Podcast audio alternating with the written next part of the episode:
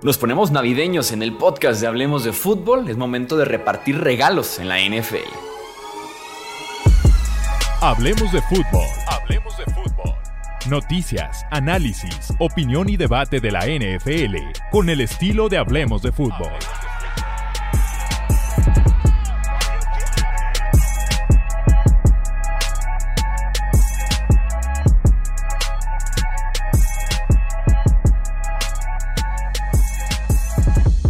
Tal amigos? ¿Cómo están? Bienvenidos a un episodio más del podcast de Hablemos de Fútbol. Yo soy Jesús Sánchez. Un placer que estén nuevamente aquí con nosotros para poder ponernos en ya mood navideño. Estamos grabando esto en un 21 o casi 22 de diciembre. Estamos ya unos cuantos días, unas cuantas horas de la Navidad.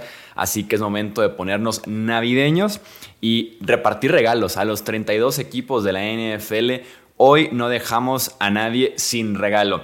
Me acompaña, estoy aquí fascinado de tener a mis compañeros y amigos, Wilmar Chávez. Bienvenido, Wilmar, ¿cómo estás? ¿Qué onda, Michu y Pete? ¿Cómo están? Eh, bien, contento. Me emociona bastante el, este programa, como pueden ver. Si están, en formato, si están en formato de audio, Wilmar trae un gorrito de Santa Claus, trae incluso como una bufanda también navideña. Se puso la camiseta el Wilmar, se puso en el mood. Me metí en el cuento. y también saludo con mucho gusto a un no tan navideño, Pete Domínguez, ¿cómo estás? Me da una vergüenza absoluta el no tener un espíritu tan navideño como el de Wilmar. Eh, la verdad ni siquiera me pasó por la cabeza, entonces eso habla muy mal de mí. Pero bueno, eh, mi, mi tarea era regalar cosas a los equipos, entonces estamos preparados para ello para el hate que se pueda venir después de este episodio. Lo peor es que es el típico compañero que trae la tarea así de que de niveles mm, monstruosos y el resto de la clase se ve fatal, ¿no? Porque también yo vengo de playera. El típico. El mamón. Todos teníamos uno. muy, bien, muy bien, Wilmar. Discúlpanos por no ser tan navideño. Vamos pues entonces a arrancar la idea aquí es rápidamente agarrar equipo por equipo la NFL, nos lo repartimos ya y poder comentar un poquito qué le regalaríamos en esta Navidad a estos equipos de la NFL, ¿no? Vamos a arrancar entonces con los New England Patriots. Yo le daría a los equipos de la, perdón, a este equipo de New England un staff ofensivo. Por un momento consideré darle específicamente un coordinador ofensivo, pero tomando en cuenta que la mitad de su staff ofensivo realmente eran eh, eh, entrenadores de defensiva o de equipos especiales, en general este equipo, por el bien de los aficionados y también por el bien del desarrollo de sus jugadores, merece un staff completo que sí sepa qué hacer con una ofensiva de la NFL. Así que ese es mi regalo este año para los Pats. ¿Es únicamente el staff? ¿No incluye talento a su alrededor? Solamente el staff. Ok. Creo yo que el staff haría diferencia en estos pads. Es, es, lo más crítico, ¿no? O sea, sí. que falta talento, pero lo realmente crítico aquí es el esquema ofensivo. Exactamente. Eh, a los Jets, ¿qué les regalarías, Wilmar? A los Jets. Eh, voy a empezar un poquito con polémica porque pensé en un momento, eh, los Jets son un equipo que me gusta, creo que es muy completo su roster, le falta experiencia, sí. Pensé un poquito en la línea ofensiva, pero creo que cuando regrese la llave a Tucker y si en algún momento consiguen otro tackle que no pese 400 libras, eh, pueden hacer algo ahí. Y sacando eso, creo que hay una pieza clave que le anda faltando a este equipo. Y como a mí me encanta venir a romper todo, les voy a dar un nombre en específico. El mejor coreback agente libre el próximo año, Tom Brady. Mm en los Jets a enfrentarse dos veces con los Pats. y un equipo prácticamente armado con un head coach interesante. Entonces, ese es mi regalo para los Jets. Entiendo lo lindo que es el fit, pero pues no va a pasar. No va a pasar de ninguna manera. Sería un gran regalo. Literalmente ese sería un gran regalo. Ahora, no sé qué tan interesado estaría Robert Sale, que él fue parte de, no, no, no tuvo voz ni voto, evidentemente, pero él estuvo en el grupo de los 49ers cuando decidieron rechazar a, Tom Brady, que quería ir a la Bahía. Entonces, no sé si él habrá escuchado argumentos. En su momento, probablemente la mayoría eran contra la edad. Ahora, con tres años más, eh, con una temporada mal jugada, no sé, igual y, Robert Sale no estaría tan convencido, pero tampoco es como que tenga una solución en casa. Entonces, definitivamente sí sería un gran regalo para los Jets. ¿Qué le das a los Dolphins, Pete? A los Dolphins les voy a regalar dos cosas. Eh, mm. Primero les voy a regalar un, un, paquete de aire acondicionado para que se puedan ir adaptando a, y que se vayan entrenando a jugar en temperaturas frías, porque evidentemente les está costando un poco. A tú, a, Mike McDaniel, eh, por más que digan que en Alabama hacía frío, eh, nos han demostrado en estas últimas dos temporadas que necesitan experimentar algo más allá de clima, aparte del calor. Eh, esa sería la primera parte del regalo. Y la segunda parte, iba a decir DVDs, pero ya nadie usa DVDs, entonces más bien serían links, links de videos para uno de la cortina de acero y otro de los monstruos del Midway. Igual y viéndolos, eh, Mike McDaniel y, compañía y la directiva de los Dolphins recuerdan que una parte de, jugar NFL y una parte muy importante es tener una defensiva, una, defensiva válida y que si haces una defensiva completa, eh, no solamente se va a ver bien el equipo, sino que incluso te pueden llevar a un campeonato, ¿no? Entonces, para que recuerden un poco que, no todo es, es, jugar Madden ni jugar Fantasy, ni poner yardas y puntos y touchdowns, sino que también tienen que dedicarle un poco a la parte defensiva, igual y con eso se les refresca la memoria. A un Mike McDaniel, que sabemos que es joven, e igual y, está muy alejado de la parte defensiva y por ello no se ha enfocado tanto en ella esta temporada. No sé si viste justamente que publicaron un artículo, me imagino que va por ahí el tema de que McDaniel no entraba a las juntas defensivas de los Dolphins y le quiso preguntar quién publicó ese artículo hoy y se negó a responderle en la conferencia de prensa. Digo, molesto por, por, el quemón, pues de no, de no estar involucrado en la defensiva. Eh, anda brillando solo Jalen Phillips, ¿eh? El muchacho. Poco se dice, pero Jalen Phillips tiene una gran temporada. Lo estoy guardando, lo estoy guardando. en algún punto lo voy a mencionar. No lo quiero iniciar. eh, yo a los Bills le voy a dar un regalo que es, creo que es muy común en la Navidad, sobre todo cuando lo tienes todo tal vez, eh, o no tienes nada que regalar a las personas y les deseas el tener salud. Y esto es salud para Josh Allen, eh, que se pueda mantener sano platicábamos ayer ahí de forma informal en el grupo de WhatsApp que tenemos, de los cueras que corren, de cómo Josh Allen es el tipo que corre sin temor a Dios, sin ningún tipo de miedo, sin precaución, sin cuidarse, sin nada que ver. Y los Bills claramente dependen al 99% de lo que haga Josh Allen en un partido para que tengan éxito o no. Entonces, si sigue corriendo de esa forma, digo, está ahorita lesionado del codo derecho, fue en la bolsa, fue en un pase, no fue corriendo el ovoide, pero es que me da mucho miedo ver a Josh Allen corriendo en la balón a veces. Entonces, yo le quiero regalar a los Bills salud para su coreback. Salud, dinero y amor. Solamente salud, ¿no? En esta ocasión. Sí, dinero ya lo tiene, porque ya tiene su contrato, pero sí, que se mantenga sano el pobre, porque corre desquiciadísimo. Eh, Wilmar, ¿qué le quieres dar a los Steelers? A los Steelers, eh, les voy a dar yo sí un coordinador ofensivo. Yo creo que a estas alturas de la vida que Matt Canada sea tu coordinador ofensivo es un desastre. Lo hemos visto ya durante año y medio largo.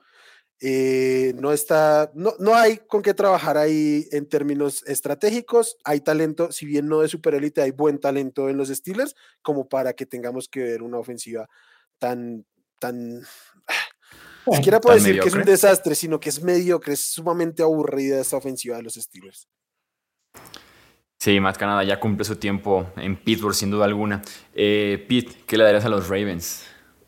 A los Ravens les voy a dar una pluma muy bonita en estas cajitas que parecen a veces de, barras energéticas, pero va a ser una pluma e incluso les voy a decir la marca de la pluma que escogí para los Ravens, una pluma Mont Blanc, las bonitas, de las finas, porque necesitan firmar urgentemente el nuevo contrato de Lamar Jackson. Con Lamar Jackson tienen 10 juegos de 11 con más de 16 puntos en esta temporada. Sin Lamar, 0 de 3 puntos, de 3 juegos con más de 16 puntos. Con Lamar Jackson, 7 partidos de 11 arriba de 200 yardas por pase. Sin Lamar Jackson, 0 partidos de 3 arriba de 200 yardas por pase. Literalmente hay métricas que indican que con Lamar Jackson en el campo, la ofensiva de Ravens este año se comportó como la ofensiva número 11 de la temporada y en el periodo que hemos visto, creo que es corto, pero ya es significativo, se ha comportado como una de las seis peores, la sexta peor, desde que no está Lamar Jackson en el campo. Ya, ya quedó claro, así como fue cuando Dak Prescott se lesionó y vino el bajón terrible y después de eso ya llegó la renovación para, para Prescott. Me parece que es lo mismo para, para Baltimore Ravens, ¿no? En caso de que no estuvieran completamente seguros, Lamar Jackson arregla absolutamente todo en esa ofensiva, le pone, le pone cinta de aislar, le pone tape, le pone lo que sea, le pone adornos. Él hace la ofensiva y ya es momento de que lo firmen a un nuevo contrato. Esa plumita les va a venir de maravilla para que lo extiendan cuanto antes. Me encanta que la vara que pusiste de 16 puntos es lo suficientemente baja para que sea realmente humillante el hecho de que no lleguen a 16 puntos. Es la barra de Russell Wilson con los Broncos, ¿no? Básicamente. Y Tyler Huntley, o sea, ya cuando 16 puntos, que como dices, es una barra muy baja, no lo puede superar, es que algo anda muy mal. Sí, sin duda alguna. Me, gusta e, esa pluma para los Ravens. Eh, siguen los Browns. Los Cleveland Browns, yo les voy a dar así como en una cajita que la van a abrir y probablemente no van a encontrar nada, porque es algo que no se puede eh, sentir, es algo que no puedes como tal tocar, como una pluma, por ejemplo, que platicamos aquí, un nuevo coach y todo eso. Van a abrir la cajita de los Cleveland Browns que les vamos a regalar y van a encontrar un poquito de dignidad, la cual dejaron en el piso en el momento en el que no solamente fueron por Deshaun Watson, sino que extendieron el contrato de Deshaun Watson y le dieron el 100% de dicho acuerdo garantizado, totalmente garantizado ese acuerdo. Dejaron la dignidad por el suelo, la perdieron hace varios meses y se las voy a regresar en esta Navidad, que es época de bien, que es época de otra vez amor, paz y demás. Recuperen un poquito de su dignidad, Cleveland Browns. ¿Va a encontrar el, dibujo este de los Simpson en la caja? Y le vas a decir, no, ustedes no saben cómo se ve la dignidad porque no la conocen. Literal. tal cual. Aparte creo que ni siquiera así la, la, alcanzarían a reconocer y la acabarían tirando una vez más. innumerables veces, incluso un tipo como Andrew Berry que se veía sumamente respetable, eh, incluso uno se atrevería a pensar con, con valores, ¿no? Así y tal, o sea, cuando habla, lo ves, lo que se dice de él, y que haya hecho eso, es como, no, o sea, o sea estás muy mal como franquicia si haces esas cosas. Entonces, muy desesperado. Creo que tu regalo lo acabarían tirando a la basura una vez más, pero, o sea, de tu parte está muy bien que, que se los ofrezcas. No será la primera vez que un regalo mío termina en la basura. luego, luego, tuvo que doler. Luego nos aventamos el story time. Este, ¿Qué le darías, Wilmer, a Cincinnati? A Cincinnati primero. Cincinnati, yo me costó un poquito porque cada vez me gustan más estos Bengals. Entonces, la respuesta obvia es línea ofensiva, pero yo me voy a ir un poquito más a lo amplio y creo que es todo lo que implica bloquear en el juego ofensivo en la NFL. Esquema, eh, línea ofensiva y yo burro reteniendo el balón. Creo que los tres se juntan para la cantidad de sacks y presiones que le suelen poner a este equipo y que muchas veces, aunque la gente se concentre en la defensiva y los, y los nombres que puedan aparecer en la secundaria, suele ser el talón de Aquiles de este equipo. Cuando no terminas de mover la ofensiva porque te quedas cuatro segundos con el balón en la ola, cuando no sabes eh, no, sostienes un bloqueo o cuando no eres capaz de poner un running back, un tight end a, respaldar a tu línea ofensiva. Creo que en general el esquema y, el juego de bloqueo de Cincinnati es lo que más les falla y sería mi regalo para esta Navidad con ellos. Sí, no, y es que es lamentable por varios momentos de, la temporada, sino que cada semana básicamente. Eh, ¿Qué le darías, Pete, a los Texans? A los Texans. Eh, no sé si ustedes han entrado a la tienda NFL eh, de repente cuando uno quiere comprar cosas ahí, eh, si uno busca jersey, por ejemplo, de Tom Brady, aparte del jersey, eh, te venden estos marcos personalizados que vienen con una madera muy bonita, un vidrio transparente, el logo del equipo, el nombre y el número del jersey que está enmarcado. Les voy a regalar uno de esos con el número uno porque espero de verdad, de todo corazón, y estoy confiando en ellos, en que van a tomar la decisión correcta y que en el próximo draft van a elegir al mejor coreback de la próxima generación, que es Bryce Young de Alabama. Lo necesitan urgentemente. Eh, personalmente creo que sí hay una diferencia buena, notable respecto a Young y al resto de los corebacks. Eh, ok, entiendo lo que sucedió con Deshaun Watson, él ya se quería ir, creo que a ellos les convino que se fuera. Han mostrado cositas interesantes defensivamente, tiene un par de jugadores sólidos, eh, sobre todo en, los novatos, Jalen Peter, Derek Stingley, Damian Pierce, eh, un par de lineos ofensivos decentes, eh, receptores son un desastre, pero pues nadie va a querer ir a jugar a un equipo donde tu coreback es Davis Mills y, y, no, no es atractivo. Entonces, el primer paso es conseguir al coreback bueno y para conseguir al coreback bueno vamos a poner un frame para que los Texas enmarquen esa selección que va a cambiar el futuro y el rumbo de la franquicia. Afortunadamente para ellos están ya una derrota casi de asegurar la primera selección global, entonces no vayan aquí a cruzazulearla y ganen por ahí un partido y se queden sin su coreback. Este, pasamos entonces a los Indianapolis Colts. Creo que aquí está sumamente sencillo, ¿no? Hablando justamente de los Texans. Es un quarterback franquicia, pero no solamente un quarterback franquicia, sino los pantalones y los ánimos de buscar a ese quarterback franquicia, porque creo que es muy fácil decir, buscan un quarterback franquicia, sí, pero los Colts creo que no han querido realmente encontrar a su quarterback franquicia, ¿no? Han tenido miedo de justamente ir por ese eh, nombre importante de una vez por todas, que les cueste varias selecciones del draft altas, subir en el draft, invertir una primera ronda en él, algo. O sea, le hacen falta esos ánimos, esas ganas de buscar a su coreback. O sea, eh, hoy estamos grabando esto, Matt Ryan fue enviado a la banca, veremos a Nick Foles este lunes por la noche, Dios nos bendiga. Eh, y los Colts siguen de parche en parche en parche, siendo la viuda de Andrew Locke es momento de que ya se consiga una relación buena, una relación decente, que le echen ganas para que puedan volver a casar con un coreback, así como estaban con Andrew Locke antes de que los dejara. Eh, dejen ese miedo, Colts, y vayan por su coreback. Les hubiera regalado un manual de esos de estilo Jordi Rosado de cómo salir de relaciones tóxicas y cómo establecerse en una relación seria, pero... Han pasado años y siguen ahí traumados, ¿no? No, no, no dejan de olvidar ahí a Andrew Locke. Son literalmente las viudas de Locke, es una, una pena. Aparte ya han dejado perder mucho talento que o sea, un, equipos talentosos, sumamente talentosos, ya los han desperdiciado. Eh, Wilmar, ¿a qué le das a los Tennessee Titans?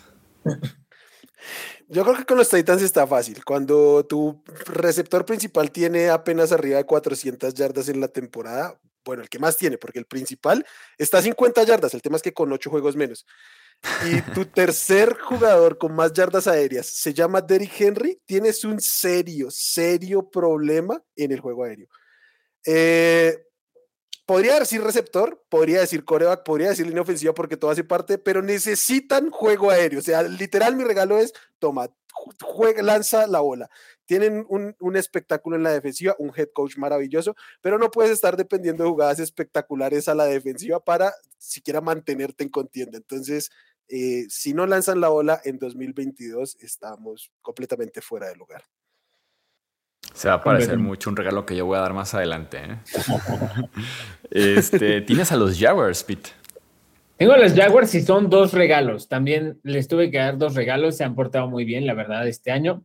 Va la primera parte del regalo. El número de una maquiladora de gorras y playeras, porque, amigos, por segunda vez en los últimos 15 años, los Jaguars van a postemporada. Controlan su destino, están enrachados, están jugando bien. Eh, eh, tienen duelo directo contra los Titans. Confío en que Trevor Lawrence va a poder sacar adelante ese partido. Desde que eh, Trevor Lawrence, bueno, los Jaguars regresaron de Subay. Trevor Lawrence lleva 11 pases de touchdown, incluidas defensas como la de los Cowboys, que si bien no jugó a su mejor nivel, sigue siendo la defensa de los Cowboys, y contra los Titans, que siempre se le habían digestado a los Jaguars, van a necesitar ese número de maquiladora para imprimir y hacer mucha mercancía con el rostro y la cabellera fantástica de Trevor Lawrence. Esa es la primera parte del regalo. La segunda es que les vamos a mandar un formato de carta de liquidación laboral. Se oye muy feo, pero a veces hay que aprender a desprenderse de las cosas para, para dar cabida a, a, las mejores y a las nuevas. Y en este caso, la carta de liquidación laboral es para el único hombre que creo que le está poniendo un poco de freno de mano y que le podría poner un freno de mano durísimo a la evolución de Jacksonville, que me ha encantado esta temporada, y es Trent Balky, el gerente general. Uh, han ganado a pesar de él. Esa carta de liquidación laboral se la tienen que dar en Navidad para que una vez que termine la temporada de Jacksonville, sea temporada regular, sea juego de comodines, sea juego divisional, el que esté a cargo de las decisiones de la agencia libre, del draft y las demás cuestiones, porque hay mucho talento, no sea Trent Balky, porque de otra forma, no sé si van a poder seguir ayudando a Trevor Lawrence. Está jugando bien Christian Kirk, está jugando bien Say Jones, está jugando bien quien me digas. No es lo mismo tener a esos jugadores que tener un receptor alfa. Y no es lo mismo tener un receptor alfa si no tienes un general manager que pueda convencerlo de que lo que tienes lanzando ahí en el sur de la Florida, un Trevor Lawrence, es un coreback franquicia.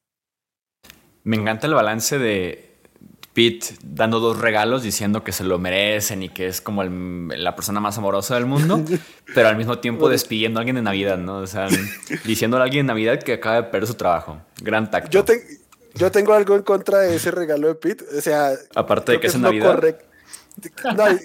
No, porque yo creo que es lo correcto. Pero si ese regalo les llegaba eh, hace nueve, diez meses, eh, probablemente teníamos a Byron Leftwich eh, masacrando la carrera de Trevor Lawrence en esa franquicia.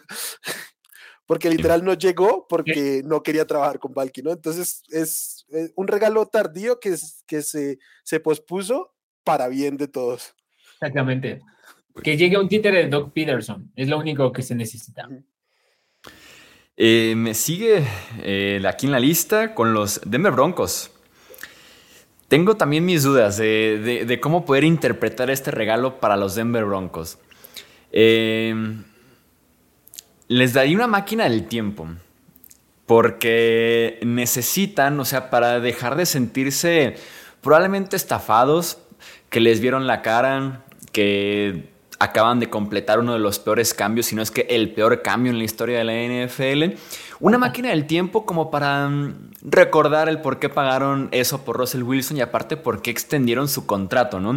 Y aparte capaz que mm, esto del viajero en el tiempo, que cambias de que matas una mosca y que cambia todo por completo, en una de esas pueden viajar en el tiempo, matar una mosca y que el cambio nunca suceda, ¿no? Y que mejor vayan por un tipo como Juno Smith, que hubiera salido como en una séptima ronda y que está jugando notablemente mejor que Russell Wilson, ¿no? Quedarse con Drew Locke, buscar a Aaron Rodgers tal vez, o sea, cambiar algo, yendo al pasado, cambiar algo que modifique también el presente y el futuro y que evite que Russell Wilson eh, llegue a Denver, porque es una decisión que va a retrasar a la franquicia durante varios, varios años. Creo que actualmente es la tercera selección global, la de los Broncos, que le pertenece a los Seahawks por Russell Wilson, más todo lo demás, otros jugadores, otra primera ronda de futuro. Entonces, eh, algo tienen que hacer los Broncos para ir al pasado y cambiar ese, ese trade que, que nunca debe de pasar otra vez para Denver. ¿Irías tan atrás como seleccionar a Justin Fields? Sí. ¿Sobre Patrick Surtain, Pete? yo, sí, o sea, Patrick Surtain me encanta. Es mi corner quizá favorito de la NFL. Entiendo que no es el mejor. Entiendo que no es el mejor, mi corner favorito. Pero, dicho eso, ahí está Patrick Sortain jugando a un gran nivel y eso no ayuda a que los Broncos ganen, ¿no? Justin Fields está en Chicago, tampoco está ganando, pero es una atmósfera diferente, ¿no? O sea, los jugadores pueden ir a un equipo a jugar con un coreback. Difícilmente los jugadores eh, en agencia libre eh, se decantan por un equipo, por, ah, ahí está el mejor corner de la liga. Eso no pasa, ¿no? O sea, llegan porque veo un coreback promisorio, incluso defensivos. JJ Watt se fue a Arizona por Kyler Murray. Equivocado, pero bueno, se fue en su momento, ¿no? Atrajo jugar con un coreback así. Entonces, yo, yo creo que sí, al final sigue siendo la posición más importante. Sí. De acuerdo. Que ahorita es un poquito injusto, ¿no? Porque hasta semana 5 o 6 decíamos, no, pues era lo correcto tomar a Patrick Surtain, fue un impacto inmediato. Justin Fields se tardó más, pero bueno. Eh, ¿Qué le das a los Chiefs, Wilmar? A los Chiefs. Eh, yo a los Chiefs, más que un regalo, les voy a dar una notificación. Una notificación. Justamente Chuy acaba de hablar de una estafa. Yo creo que los Chiefs estafaron a la NFL con el contrato que le dieron a Patrick Mahomes. No hay derecho que Patrick Mahomes, con lo que vemos semana a semana, esté jugando bajo el contrato en el que está. Lo estafaron a él y estafaron a la liga, porque lo que han logrado hacer alrededor de él, sostener una línea ofensiva de la élite de la NFL. No tienen receptores, pero no, les, no los necesitan. Este, tiene mucho que ver con ese contrato. Y ahorita suena estafa, pero de aquí a cinco años, peor aún. Entonces, creo que más que un regalo, porque eh, sí, se les puedo regalar unos, unos cornerbacks o algo así, creo que toda la liga está estaría de acuerdo con, con, notificarles que no cometan ese crimen ante, ante las leyes del, del deporte. Sí, sí, no, no, y como dices tú, en cinco años ni te cuento cómo se va a ver ese contrato que gana. Ni siquiera en este momento es de los mejores pagados, ¿no? De los mejores tres pagados. No, ya es Rogers, Stafford. Watson. Ah, claro. Y Wilson, ¿no? Me imagino. Sí. O, Lamar, no, este, Lamar, este, Kyler. Ojalá Lamar lo fuera. Keller ya, lo superó también, sí. Este, ¿Qué le das a los Raiders, Pete? A los Raiders les voy a dar un kit. Es un kit porque necesitan muchas cosas. Eh, primero es un kit que va a incluir Kleenex. O sea, no, neta, no encuentro muchas soluciones para los Raiders a corto plazo porque se comprometieron con, con Josh McDaniel, se comprometieron con Davante Adams. Hay una forma en la que se pueden liberar del compromiso de Derek Carr, pero no los veo muy inclinados a ellos. Entonces, les queda llorar, les queda llorar a los Raiders. Les daría una buena libreta, eh, una silla cómoda y un disco duro de 8 terabytes para que puedan almacenar todos los clips que quieran de los agentes libres y de las elecciones de draft del próximo año. Necesita, o sea, es un equipo con, con algo de talento en, posiciones premium, eh, pero creo que le apostaron a una forma muy miserable. Era la región 4 del all-in de los Rams, ¿no? Eh, fue como, ah, traemos a Chandler Jones y a Davante Adams y vamos por el Super Bowl y se lo creyó Al Davis y, su abuelita, ¿no? Nada más.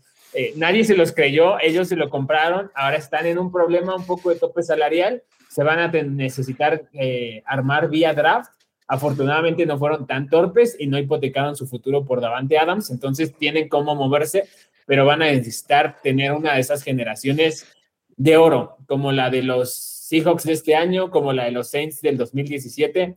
Los Raiders necesitan mucha ayuda y solo va a llegar a través del draft. Tal vez un préstamo no le hubiera quedado mal también a los Raiders en caso de que sea real eso de que les hace falta efectivo como para despedir a McDaniels. un poco de liquidez. Tienes razón. Porque no, está, no está funcionando, ándale exactamente un crédito. Este, los Chargers, me tocan los Chargers. Platicamos ya de un nombre, eh, creo que fue la semana pasada. Yo les, yo les regalaría a Sean Payton. Porque los Chargers lo platicábamos, la magia que puede ser ese Sean Payton con Justin Herbert, o sea, puede ser realmente mágico lo que puede ser esa dupla juntos en, Los Ángeles, así que sí, muy sencillito, quitaría a Brandon Staley, quitaría a Joe Lombardi, que es el coordinador ofensivo, y le daría a Sean Payton que te cubre ambas posiciones y que te lleva a Justin Herbert a tener una carrera de Hall of Fame.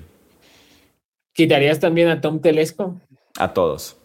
Bueno, Tom Telesco no es malo como gerente general. No, no, no creo que sea malo, pero me parece que sí Sean Payton llega con este eh, acuerdo tácito, ¿no? Y que él mueve y, Tom Telesco justamente está acostumbrado a armar equipos. A mí me parecen buenas las elecciones de draft, no me parece que sea el mejor en agencia libre, es bueno vía trades, pero o sea, no sé si Sean Payton estaría dispuesto a subordinarse de alguna forma a, Tom Telesco. Y que últimamente Tom Telesco creo que es más nombre que nada, ¿eh? Siento que ha tenido más strikes últimamente. Khalil Mack, Kenneth Murray, Jerry Tillery, JC Jackson. O sea, siempre lo va a salvar eh, alguno que otro, ¿no? Que, esté muy bien ahí. Rashon Slater. Eh, o sea, se vio muy, muy bien, ¿no? O sea, Herbert, o sea, Derwin James, Nick, eh, Joy Bosa, ¿no? O sea, la columna, digamos, la, la armó él. Eh, renovó a Keenan Allen, ¿no? A Mike Williams, que resultó ser hasta barato después con lo que se infló el mercado de wide receivers. Sino yo siento que Telesco últimamente es más nombre que resultados, eso sí. Y sí, Sean Payton da la impresión de que llega con el control total de la franquicia. Como él va a poder elegir casi casi a dónde quiere ir, eh, sí siento que va ya con control total. Eh, pasamos a la NFC, Wilmar. Tienes a Filadelfia. Filadelfia, el más difícil de todos, ¿no? Pues que tienen literalmente todo. Entonces, mm, no es copia, pero es literalmente el, mismo regalo que había dado Chuy hace un rato. Salud para Jalen Hurts, que ya se lesionó. Y sobre todo porque yo creo que Filadelfia es probablemente uno de los mejores rosters de la liga, eh, pero creo que esta debería ser su más grande oportunidad de ganar.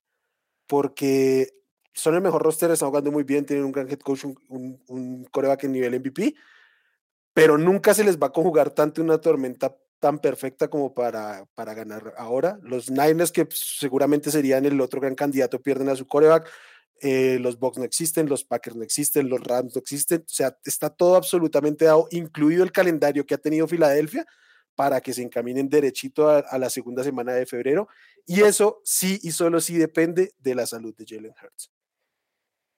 Correcto. Quizá una calculadora, ¿no? Para ver cómo le van a hacer para la extensión de contrato de Jalen Hurts cuando ya se, se venga eso porque... Y que no tarda, ¿no? Sí, no, no tarda. Ya es el siguiente año, básicamente. 2020. El, el speak de segunda ronda. Sí, entonces el siguiente año es su último, ¿no? Cierto, sí. Y no tiene opción a la quinta, sí. Uh, todavía más difícil. Deberían firmarlo en la, en la próxima. Deberían firmarlo hoy. De que en 3, 4 meses, pues. Ustedes, suponiendo que ya en, que en playoffs no cuentan con lo que ya vieron de Jalen Hurts, ¿están listos para darle un contrato de más de 40 millones anuales? No sé. Creo yo que hago trampa porque la respuesta yo sí sería como un quiero verlo en playoffs, pero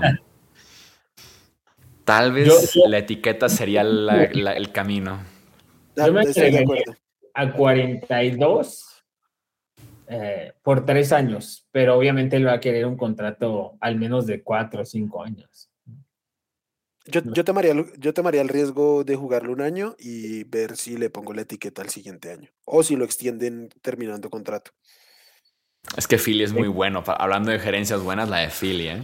La de Eh, Philly. Y, y es que te acuerdas que al principio de temporada decíamos, Jalen Hurts, a ver si muestra, ¿no? Que puede ser. eh, Sí. O sea, yo me esperaba un buen año de Filadelfia, no me esperaba un año así de Hurts. O sea, había dudas al principio de año, ¿no? O sea, que, que pudiera ser coreback franquicia y resulta que es MVP casi. ¿Qué le darías, Pete, a Dallas? Uf. Calmantes, calmantes para la ansiedad. Hay gotitas de eh, medicina, eh, medicina homeopática que les ayudan a la gente con el antiestrés. Lo necesitan, sobre todo los aficionados de Cowboys, que dicho sea de paso, debe ser de las aficiones más eh, insoportables cuando están bien. Nosotros, el mundo de la NFL, les daría ese regalo porque eh, coincido como dice Wilmar, me parece una caballa, una carrera de tres caballos eh, en la conferencia nacional, que es Filadelfia, 49ers y Cowboys. Eh, Cowboys tienen muchos elementos importantes. Hay uno que yo sé que a veces no juega, pero a veces resulta ser clave, ¿no? Y es la experiencia. Ni Jalen Hurts y mucho menos Brock Purdy tienen experiencia en playoffs. Bueno, Jalen Hurts sí tiene experiencia, tiene partidos, pero no tanta como Dak Prescott, no tanta como el resto del equipo. Eh, Mike McCarthy obviamente ya ha jugado esas instancias, Dan Quinn ha jugado esas instancias, Micah Parsons ya jugó el año pasado, CeeDee Lamb. Necesitan calmarse a nivel general porque eh, últimamente siento que vienen un poco en picada y tienen absolutamente todo para ser protagonistas. Además, también les regalaría una cámara para que inmortalicen el momento en el que OBJ firme con ellos, porque yo, yo creo que sería un lujo, pero creo que es un lujo de los pocos necesarios que a veces necesitan los equipos, ¿no? Noah Brown, yo no lo voy a crucificar por el error que, que le dio la victoria a Jacksonville, pero no me parece ser precisamente el wide receiver 2 que atrae toda la atención necesaria. T.Y. Hilton no va a ser. Necesitan a alguien al menos que, que espante un poco, ¿no? Que distraiga la, la atención sobre CeeDee Lamb, que ayude un poco al juego terrestre y que le ayude a Dak Prescott. Mm, yo no estoy marzo- convencido con Beckham, ¿eh? Que le, que le- que- que le ayude a Dak en, en- en los entrenamientos Yo- privados que Yo tengan sí en no marzo estoy y abril. nada convencido con Odell Beckham. Creo que conforme pasan los días más convencido estoy de que Beckham no firma con nadie. O de que si firma con los Cowboys, van a decir de que esta semana todavía no, esta semana todavía no, y cuando esta semana sí, Dallas ya va a estar eliminado. Es que hay reportes que dicen que le quedan cinco semanas. Sí, Tan, tan así está el tema. Sí, sí, sí. Eh, aquí el tema también es que su- supuestamente Jerry Jones ya le mandó una oferta personal a Odell Beckham Jr. y él dijo que no. Seguramente en plan tiró a matar, sabiendo que no estaba del todo listo, y ahora se filtra por ahí la, la información de que, o bueno, más bien no se filtra. Jerry Jones sale a hablar, con Dallas no se filtran las cosas, con Dallas Jerry Jones sale a hablar y dice algo así como de que conforme pasan los días, menos chances hay. O sea, como en plan, ya meto presión por medio de los de la prensa. Sí, y, y la semana pasada firman a T.Y. Hilton y dicen, ya, estoy seguro que se va a hacer, ¿no? Lo de Odell Beckham, entonces... ah, pero la, la realidad, Dallas sí necesita un receptor. O sea, si hay alguna forma en la que pueda encontrar milagrosamente ayuda en esta época del año, alguien libre, y si de casualidad está sano, yo sí lo tomaría. Yo fíjate que confiaré en Michael Gallup lo que salga de por ahí de T.Y. Hilton. Siento que no es tan necesario, o sea, siento como que no es una urgencia para Dallas. Siento que no, es, no ha sido necesario hasta ahorita. Llegado el, la hora de los, de los golpes, Filadelfia tiene todas las cartas que me puedas decir, ¿no? AJ Brown, Devonta, Goddard, los corredores, eh, San Francisco, o sea, si están sanos, McCaffrey, Kittle, Ayuk, Divo y, a Dallas Cowboys, en playoffs juegas a gáname sin tu arma principal, ¿no? Por eso salen los Gabe Davis de la vida y los Chris Hogans de la vida en conferencia nacional anotando eh, tres touchdowns. Gáname sin tu hombre principal en Cowboys y CD Lamb y se murió. Ah, es complicado. Tony Pollard for the win. Está a punto de que Tony Pollard es tu momento. Yo te elijo como Pokémon después de cuidarte en nuestro gimnasio Pokémon todo ese tiempo. Eh, ok, siguen los Commanders. Los Commanders, que me tocaron a mí afortunadamente, este, les tengo preparado el típico regalo en el que no solamente se benefician ellos, sino toda la NFL sería el equivalente como cuando al niño de la cuadra le dan un balón, ¿no? O sea, sí, el balón está muy bien para el niño, pero se beneficia de la cuadra completa, ¿no? La calle entera porque vamos a echarnos la reta todos con el balón del tipo nuevo, ¿no?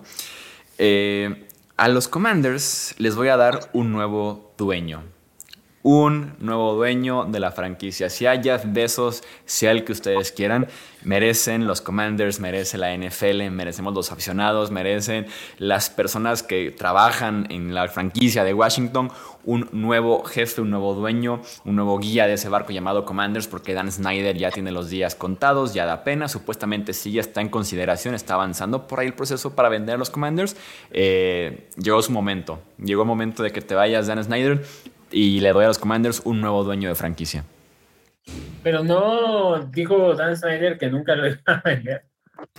Y probablemente no sería la primera ni la última vez que dice algo y pasa completamente lo contrario. Así como cuando dijo que no iba a desaparecer Redskins, ¿no? Y al año ya no, ya eran en el fútbol team. Y ya hace unas semanas habían abierto estudios de, de mercado, ¿no? Sí, y un último reporte de NFL Media eh, hace no mucho, cuestión de días, y decía que ya habían avanzado, o sea, que ya había como que un primer grupo. Entonces, sí, no, de que va a haber, venta en los siguientes meses. Ya cuando Jim Irsay, dueño de los Colts, fue un ataque en los medios directo diciendo te tienes que ir, es cuando yo creo que ya los dueños mandaban a Jim Irsay a, dar el mensaje, a meter presión, pero ya estaban todos eh, juntos en lo mismo. Sí, tienes razón. Comparto ahí contigo. Eh, los Giants, Wilmar. Los Giants. Yo a los Giants les voy a dar el regalo de que reemplacen al mayor ladrón que hay en la NFL. Se llama Kenny Goladay. Que si quieren pedirle prestada la pluma que regaló Pita hace un rato para que lo corten, se traguen sus 15 millones de dead money, no tengo ningún problema. Creo que liberar esos 7 millones lo vale. Y traigan un wide receiver uno de verdad. Este, Kayvon Thibodeau tiene más touchdowns esta temporada que Kenny Goladay con uno. Y eso es ya lo suficientemente infame para que se acaben los días de Goladay en los, en los Giants y lo reemplacen por un, un wide receiver serio e importante. Qué ladronazo, ¿no? Creo que como pocos ¿eh? en la historia de la NFL. Creo que sí califica así de... Y, ¿saben qué? También da coraje porque Goladi, me acuerdo que al principio de la agencia libre no, no firmó con nadie porque nadie como que se terminó de interesar en él. Fue como la segunda, tercera ola de agencia libre en la que Goladi finalmente recibe la oferta que estaba esperando. Pero nivel no entrenar, nivel las lesiones cuestionables, pretemporada, no presentarse. social media. Estuvo. Y ya luego lo ves en el campo, lo ves en el campo y es exactamente igual. O sea, no, no te corre bien una ruta, no genera separación por ningún lado. O sea, y no confiarían en que sale de ahí a otro equipo en esta agencia libre, por ejemplo, que lo corten y que en otro equipo sí rinda, de que ahí simplemente no dio. Em, yo no. no. Yo, yo a esto nada más le veo una razón más para elevar el estatus de Matthew Stafford. No solamente hizo a los dos receptores con más yardas por recepción de, en una temporada, sino que hizo ver a Kenny Golady como un verdadero receptor. O sea, Matthew Stafford, high respect. Íbamos tan bien en tiempos y nomás llegamos al este de la NFC, que siempre va a ser la más comentada, y valió. Pero ok, vámonos entonces rápido. Eh, Green Bay Pit. A los Packers, eh, como decías hace rato, el, el, crédito que tenía era para Green Bay, porque para empezar, pobrecitos, ¿no? ¿no? No tienen un dueño que los financie como casi todos los demás equipos. Operan de una forma, pues, bastante extraña todavía, de que son, creo que, 5 mil dueños de una mesa directiva y de ahí pasa un filtro de 2.500 para escoger quién va a ser el general manager y demás cuestiones. Eh, no tienen dinero para el próximo año, 7 millones en tope salarial. No es una gran camada de wide receivers en el draft. Christian Watson se ha visto bien, Romeo Dobbs ha mostrado cositas, pero sin lugar a dudas ya van a ser las últimas de Aaron Rodgers, ¿no? Llevamos diciendo eso ya seis años de ya ayúdenle, ya ayúdenle, ya ayúdenle ahora sí creo que ya es como de, ya, ya, ya te mostró que ya está empezando a, pues quizá el, declive gradual, ¿no? No esperemos a que sea un declive que se caiga de un acantilado. Entonces, les daría un crédito para que de alguna forma... ¿Mandé? ¿Como Russell Wilson? Sí. o sea, yo pensaba en Peyton Manning, pero sí, Russell Wilson es un ejemplo más cercano. Eh, porque no, no sé cómo van a poder mejorar el equipo de verdad con la deuda que adquirieron renovando a Aaron Rodgers. Va a ser complicado los tiempos en Green Bay, sobre todo mucha incertidumbre, mucha incertidumbre en ese sentido. Eh, tengo a los Vikings, yo también aquí en mi lista de regalos. Solamente hay un equipo que tiene eh, peor diferencial de puntos con récord ganador que los Vikings. Y creo que eso ha llevado a Minnesota a ser llamado un fraude, ¿no? O a la gente a dudar de ellos. Entonces, ¿Qué le doy yo a los Vikings? Les daré una inyección en el diferencial de puntos, porque un equipo que tiene esa cantidad de triunfos con solamente un más dos en los puntos netos, creo que es lo que está justamente hundiendo a, los Vikings. Si tienen la duda de quién es el otro equipo, son los Dolphins con un más uno. Eh, pero sí creo que hace falta esa credibilidad para Minnesota, entonces creo yo que victorias un poquito más consistentes semana a semana, eh, que incrementen esa, esa diferencia de puntos neta, nos puede llevar a decir los Vikings son de verdad, el barco vikingo está más vivo que nunca porque la gente semana a semana y nos ayudan ellos perdiendo en contra de Detroit, remontando en contra de Colts, eh, para que la gente los tome de verdad en cuenta en la carrera en la NFC, porque recién lo decías, ¿no? O sea, son tres equipos según tu análisis, Pete, y no está ahí Vikings. Sí, sí, no, o sea, digo, creo que, como dices, es uno de esos equipos que, ok, te hace una remontada de 37 puntos, pero contra Colts, ¿no? O sea, son capaces de irse 33 puntos abajo contra una ofensiva como Colts. O sea, son dos lecturas que, que, hay que darle ahí. Y, y, si los Cowboys, Eagles o 49ers te tienen 33 puntos abajo, a ellos no les vas a remontar. Entonces sí necesitas, eh, no sé, o sea, hay, cositas interesantes en la defensa. O sea, Darius Smith empezó jugando muy bien, como que se, se estancó. Patrick Peterson, yo pensé que ya estaba para el asilo. Eh, es funcional, no es top, pero es funcional.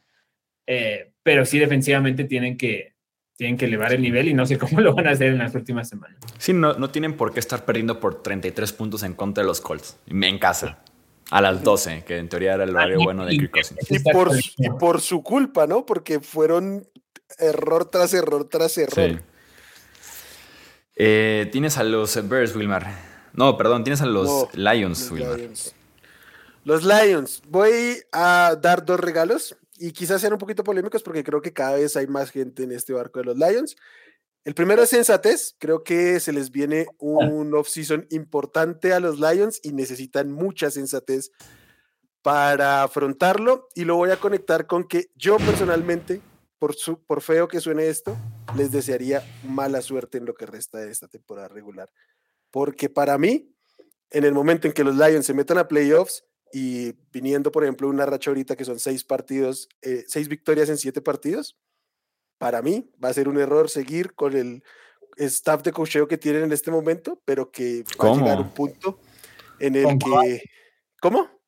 ¿Con quién? Está, sugiriendo que no es un buen staff de cocheo. Ahí es donde voy. Yo creo que les ha inyectado el suficiente. Sensatez para ti, Wilmar, más bien.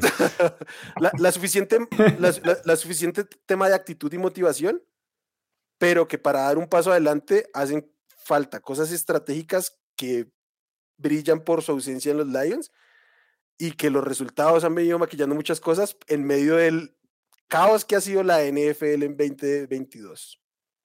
Creo que Ben Johnson, el coordinador ofensivo de los Lions, eh, no creo que para el próximo año, pero creo que para, si mantiene la inercia para 2023, 2024, perdón, pudiera ser considerado como un candidato a head coach. Lo que ha hecho ofensivamente con Detroit, eh, entendiendo que no tienen, a mi punto de vista, ningún jugador prime, ¿no? O sea, no, no veo ninguno que digas es top 10 en, en su posición, eh, ofensivamente, ¿no?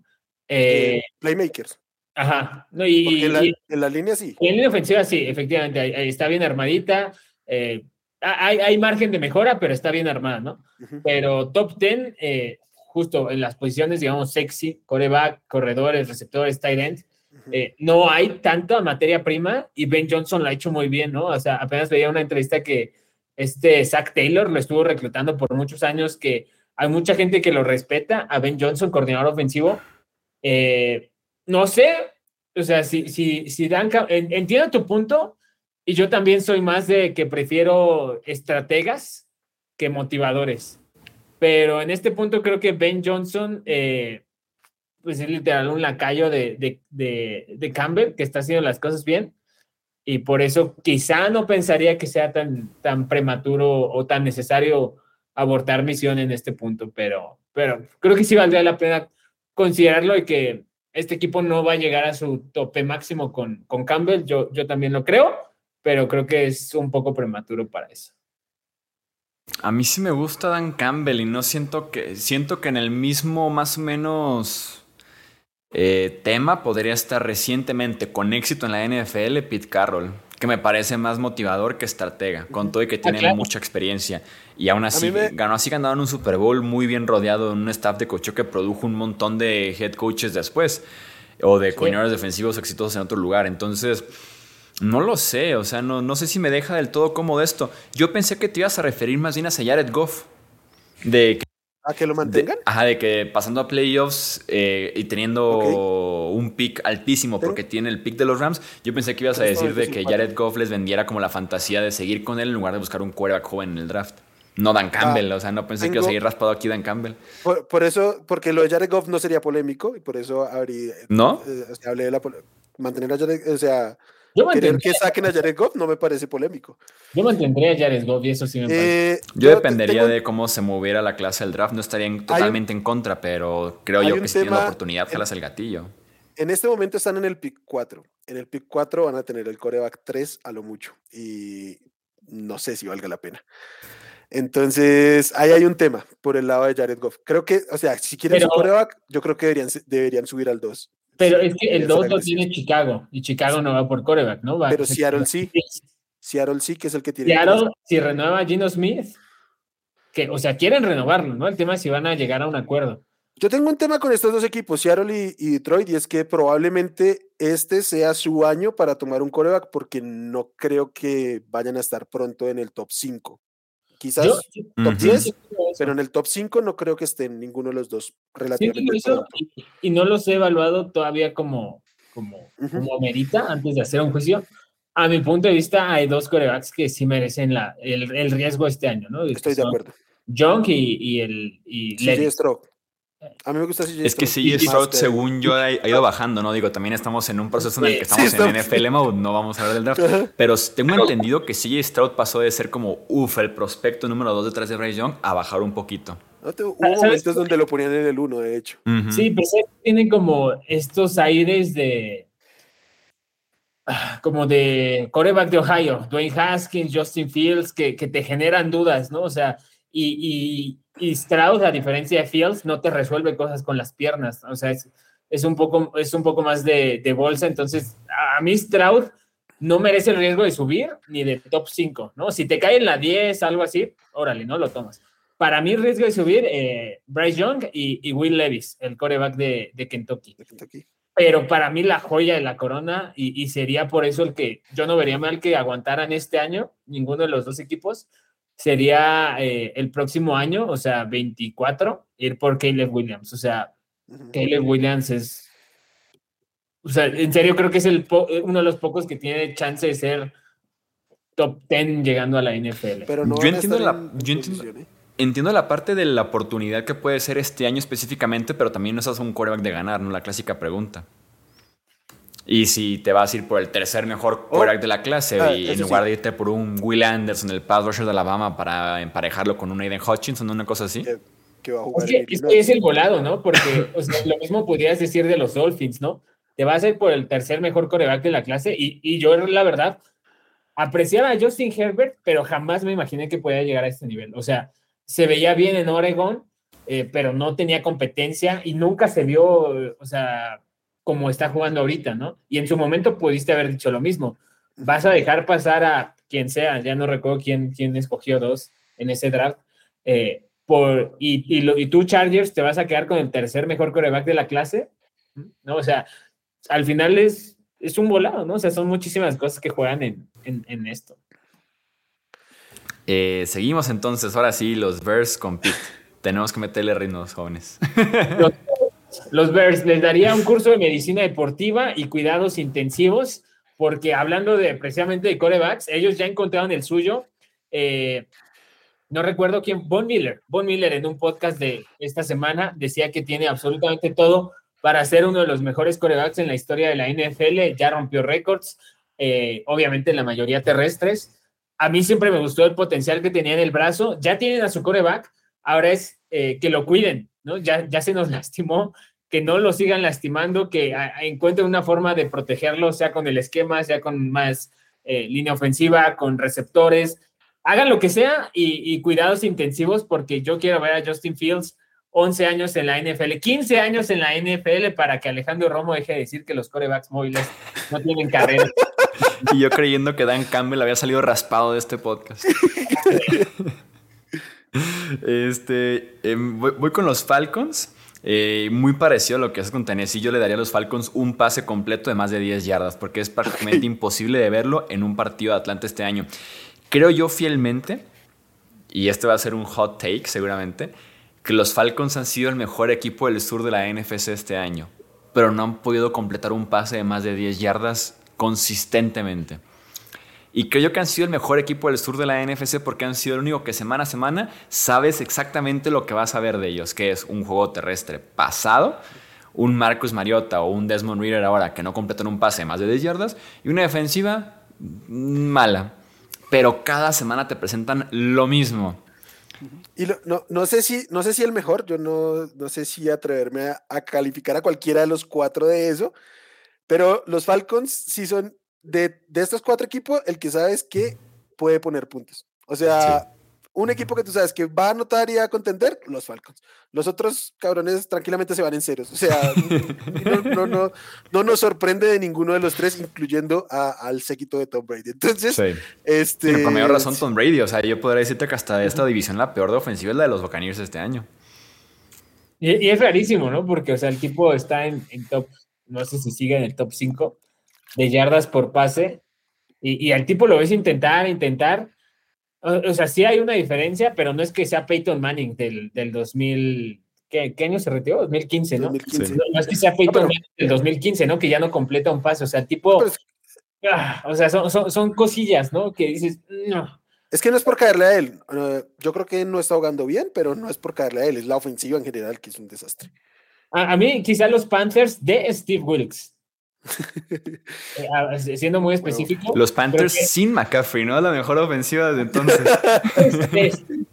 para mí pudiera ser el mejor equipo de la nacional, del sur de la nacional este año. Pero. Ese cambio de McCaffrey a los Niners para descubrir a Donta Foreman es como el Russell Wilson y que des descubriste a Gino Smith, ¿no? Claro, hasta que, hasta que Donta Foreman te mete nueve yardas en 10 acarreos como esta semana.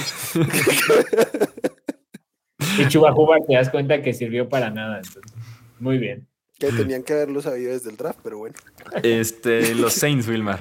No, pero Chuba Hubbard fue el que fue tomado por la recomendación de la esposa, ¿no? De Matt Rule. ¿Quién, perdón? ¿Ah, no saben esa historia? No. ¿Chuba Hubbard? Sí, Chuba Hubbard fue tomado en la cuarta ronda por los Panthers en su draft. Y como uh -huh. Matt Rule venía del Big 12 de estar jugando con Baylor, pues conocía a Chuba Hubbard, que jugaba en Oklahoma State. Y uh -huh. cuando estaba Matt Rule antes de irse el domingo que empieza la cuarta ronda del draft de su casa a las instalaciones de la franquicia de los Panthers, de que echando el cafecito, la tostadita, el huevito, la esposa le dijo, toma a Choba y por eso lo tomaron. Choba Howard es de los prospectos con menos fútbol IQ que yo he visto en mi vida. Eh, el tipo corrió para más de 2.200 yardas, creo, y decidió devolverse a la, a la NCAA, no sé por qué. Fue un desastre y pudo haber sido en segunda ronda estafar a alguien y terminó yéndose en cuarta ronda cuando la gente pues sabía que no era un corredor apto para la NFL. Para ser justos, la esposa de Matt no sabía del IQ, simplemente veía lo que pasaba en el campo. No, y, evidentemente cuando, cuando dejas que tu esposa, que, no está familiarizada con el mundo NFL, haga una selección, por eso acaba donde acaba Matt. Haz lo contrario, Cuando tu esposa te recomienda un pick del draft, haz lo contrario. Lecciones de Matt Rule y su esposa, de los Rule. Ay, ay, ay. Este, hablando de los Panthers. Ah, no, ¿dijiste de los Saints, Wilmar? Eh, no, no he hablado yo, no. Voy. ¿Cómo hablamos de los Panthers entonces? ah, por el eh, tema de Brady y la ofensiva de los Falcons. Sí, sí, sí, sí. Sí, sí cierto. sí, eh, Wilmar, ahora sí los Saints. Los Saints. Yo a los Saints les regalaría un curso, libros y demás de manejo gerencial. están pagando el desastre que han sido gerencialmente en las últimas temporadas, tirando dinero y firmando, dando adelantos de dinero y metiendo tarjetazos sin ningún sentido ni objetivo, regalando picks en el draft. Y están en una debacle en la que ni siquiera pueden hacer un cambio de coreback porque probablemente los bonos de esos otros corebacks se les coman más dinero de lo que les pueden aportar. Entonces, sí les daría algún tipo de orientación financiera gerencial. Especialmente a su dueña que no para de firmar cheques cada vez que alguien se los pide. sí. Sí, les falta un poquito de... El típico curso que todos tenemos en la prepa, ¿no? O en la Universidad de Salud Financiera. Les falta el de padre rico, padre pobre. Este, ahora sí, los Panthers, eh, Pete. Los Panthers de Steve Wilkes. Les regalaría un boleto de avión para California para que vayan con los gurús de corebacks que entrenan ahí, a, a los prospectos del draft, a jugadores ya de la NFL que los ayudan a a mejorar su técnica. Allá fue Josh Allen, allá fue Jalen Hurts. Eh, Tom House y Jordan Palmer son estos gurús, viven en California, tienen sus camps en California y les pagaría el boleto de avión a, Carolina porque eh, Cam Newton era una selección obvia, ¿no? O sea, todos lo sabemos. Pero desde antes de Cam Newton, o sea, y, obviamente después de Cam Newton, no han podido solucionar. Es muy, ha pasado, los Colts se, se llevan la atención, pero la forma en la que Panthers ha manejado la posición de coreback tampoco es nada atractiva. Literal, parche tras parche, tras parche, tras parche. Ya se han desperdiciado muchos jugadores ofensivos. Eh, no digo que Robbie Anderson hubiera sido un wide receiver one ni nada, pero era algo de talento eh, que ya se fue. Christian McCaffrey, muchísimo talento que ya se fue. DJ Moore, mucho talento que pues siempre está ahí en la tablita de que se puede ir. Panthers, no sé si van a arreglar algún coreback, no sé si van a mejorar, si van a ser de Sam Darnold del próximo Gino Smith, o, si van a ver nada más a los próximos de draft, pero necesitan mejorar su posición de coreback a las de ya. Sí, no, ya han tirado dardos, pero a lo estúpido, ¿no? Y han tirado chicles y ni uno se ha pegado en la pared. Eh, todos colores. Digo, también han tirado chicles ya muy masticados también, para ser justos. Eh, los Buccaneers, para cerrar con el sur, eh, yo les daría paciencia, porque siento que estamos muy cerca de que alguien mate a alguien adentro de los Buccaneers, ¿no? O sea, Mike Evans está enojado con Tom Brady, Tom Brady está enojado con Byron Leftwich, Leftwich está enojado con Todd Bowles, Todd Bowles con Bruce Arians, Bruce Arians como con los dueños y también con Tom Brady, y luego Tom Brady con su inofensiva y Donovan Smith con el otro tackle, y no, no, no, o sea, realmente se ve tan frustrado ese equipo de Tampa Bay, tan fuera de sí mismos, enojados, que nada les funciona, eso es que no te sale absolutamente nada, ese es Tampa Bay este año, así que yo les daría mucha, pero mucha paciencia antes de que alguien mate de verdad a otro compañero o a un coach adentro de la franquicia. Eh, Tienes a los Seahawks, Wilmar. A los Seahawks. Tengo un tema con los Seahawks y es que me pasa un poquito como con los, con los Lions, que si yo supiera que van a tener a su disposición el segundo coreback, les mandaría un mensaje diciendo, tómenlo. Pero como no lo sé y creo que no va a pasar, primero le entregaría una una carta con mi reconocimiento y pidiendo mis excusas por toda la mierda que les tiré en, previo a esta temporada, porque si hay un equipo que ha sabido cerrar bocas, pues han sido los Seahawks. Y segundo, les enviaría en una cajita un contrato para Gino Smith. Hagan lo que quieran hacer en, el draft, lo que les caiga, pero tengan asegurado a Gino Smith ante cualquier situación, porque probablemente no van a encontrar un fit eh, tan bueno en el mediano plazo, ni para él, ni para ellos, y creo que es, es justo que lo, que lo hagan. ¿Cuánto le pagarías tú a Gino Smith, Wilmar? Mm, Realista, o sea, que sí puedas aceptarlo a Gino Smith. A esta altura, unos 22, 25 millones. Creo que a estas alturas del, del, tope salarial y con lo que se viene, estaría bien. Creo que una, una muy buena referencia sería Tannehill, ¿no? Creo que gana 27 con Titans. 30, ¿no? Creo que está ahí, sí. Mm. Pero él ya, pero él ya tuvo una, una extensión, ¿no? Eh, sí, justamente. El de, Gino Smith que le veo es que si, él no, si Seattle no le da el dinero que quiere máximo, algún otro equipo se lo va a dar. ¿Creen? Sí. Yo siento que puede ser de esos quarterbacks que van a ser valorizados en su franquicia y no mucho por otros equipos.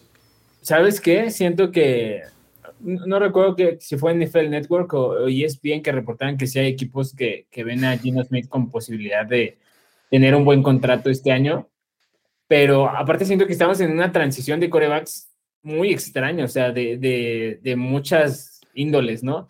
Eh, Tom Brady que ya está en su parte final, los de nivel medio que ya están mostrando el, el color, ¿no?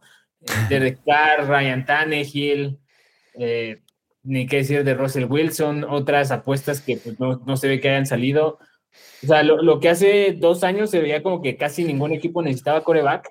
Ahora veo que al menos un tercio de la liga creo que va a ser un cambio en, en, en los corebacks y no dudo que alguien le pague a Jonas.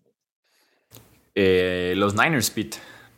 A los Niners, ¿han visto la pistolita esta que promocionan muchísimo en los comerciales de Estados Unidos, que es la pistola masajeadora, la famosísima sí. Eragon? Les regalaría un lote completo de esos porque estoy harto de ver jugador caído tras caído tras caído en el equipo de San Francisco. Tiene un potencial para ganar el Super Bowl, pero las lesiones nunca han parado de llegar y no han parado de llegar desde que está Shanahan. No, de verdad no sé qué pasa, no sé si es la preparación, si es el departamento atlético, el departamento de, de, de, fuerza, o sea, pero hay alguna razón por la que siempre hay algún jugador de 49ers importante jodido. Y yo entiendo que el, el, el, deporte es así, pero pocos equipos de verdad han sido tan atormentados por lesiones como San Francisco. Ya cuando estás con tu tercer coreback, ya algo está bastante mal. O sea, Kittle está en el alambre, McCaffrey está en el alambre, Divo está en el alambre, Ayuk también, Nick Bosa ya se perdió juegos. Fred Warner es el único que parece hecho de, adamantium porque todos los demás eh, se caen. Entonces, eh, la, pistolita de Feragon para que recuperen esos músculos, literal, un mesecito, necesito y poquito más, y San Francisco podría ser una corrida para el Super Bowl. Eh, me tocan los Rams. ¿Qué le daría a los Rams de Navidad? Yo les daría picks del draft porque van a ser muy necesarios, ¿no? Un equipo que ya. Ahora sí, ya los quieren. Este, un equipo que ya se está haciendo viejo y caro, ¿no? Con mala combinación de la NFL, hicieron un all Super Bowl, funcionó gracias a una intercepción que dejó caer cierto safety de San Francisco en la final de conferencia. Eh, pero sí, o sea, el siguiente draft no tienen primera, cuarta, quinta, sexta y séptima. Entonces, eh, está un poco lamentable el caso de los Rams, incluyendo esa primera que va a ser top 5, que es de Detroit eh, por el cambio de Matthew Stafford. Entonces, van a necesitar picks del draft urgentemente en los siguientes años, además de ser muy inteligente con esos picks. Entonces, un poquito de, de munición para los Rams en ese sentido. Y ya para cerrar, Wilmer, Arizona. Arizona, pasa que hace un ratico me robaron el regalo que yo traía para Arizona, entonces lo voy a resolver de la siguiente manera, y es que yo a Arizona no le voy a regalar nada, sino que en cambio voy a coger a la franquicia y le, se la voy a regalar a Sean Payton. Le, le, le diría a Sean Payton, haz lo que quieras con esta franquicia, todo, todo, todo lo que quieras, pon al que quieras de GM, eh, absolutamente ten la potestad de todo y lo haría mi, mi head coach para Arizona. Creo que es el otro contendiente además de los Chargers y pues es, es, la oferta, ¿no? El, poder ofrecerle literalmente todo. Ya habíamos hablado del tema gerencial en, en Arizona en otros episodios y creo que es el momento oportuno si quieren ser agresivos. Y que salió por ahí un reporte ¿no? de CBS que dice que Steve Kime, por más que ahorita no está en el equipo por temas de salud, que no va a seguir el siguiente año. Sí, sí, Como lo había expresado Pete aquí. Hmm. Nuestro insider. ¿Sabes cuál es el tema que le veo a.? Yo también pensé que este Peyton se iba a decir entre Cardinals y Herbert. La lesión de Kyler, no sé si lo puede hacer recular de eso. Mm. No va a estar para el próximo año. O bueno, no creo que esté buena parte del próximo año. Sí, no, media temporada y esa media temporada, ¿qué nivel, no? Hay, otro tema ahí mediante y es que debe haber una compensación cualquiera sea el que lo firme, ¿no? y que debe salir caro. El último cambio que vimos por un coach que fue el de John Gruden, creo que fueron dos primeras. Ya han pasado desde entonces 20 años. y, es, y es Sean Payton, que es campeón de Super Bowl. Entonces, Sí, carito va a salir. Sí, sí, sí, va a salir caro. No solamente darle las llaves de la franquicia y casi casi de la casa del dueño, pero sí, no, los Pixel Draft va a salir caro. Ir por Sean Payton a New Orleans. Eh, pues muy bien, pues hasta aquí vamos a dejar entonces este episodio navideño que tuvimos aquí en Hablemos de Fútbol. Que nos digan en comentarios en YouTube o también en Twitter, Facebook, Instagram.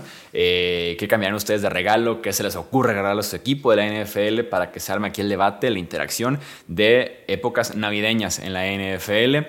Jóvenes, muchísimas gracias. A nombre del buen Pete Domínguez, del buen Wilmar Chávez. Yo soy Jesús Sánchez. Estos Hablemos de Fútbol. Las redes están aquí abajito, ya saben, en la descripción. También etiquetados por ahí en Twitter. Y pues nos escuchamos en el siguiente podcast aquí en Hablemos de Fútbol. Hasta la próxima. Gracias por escuchar el podcast de Hablemos de Fútbol. Para más, no olvides seguirnos en redes sociales y visitar hablemosdefutbol.com.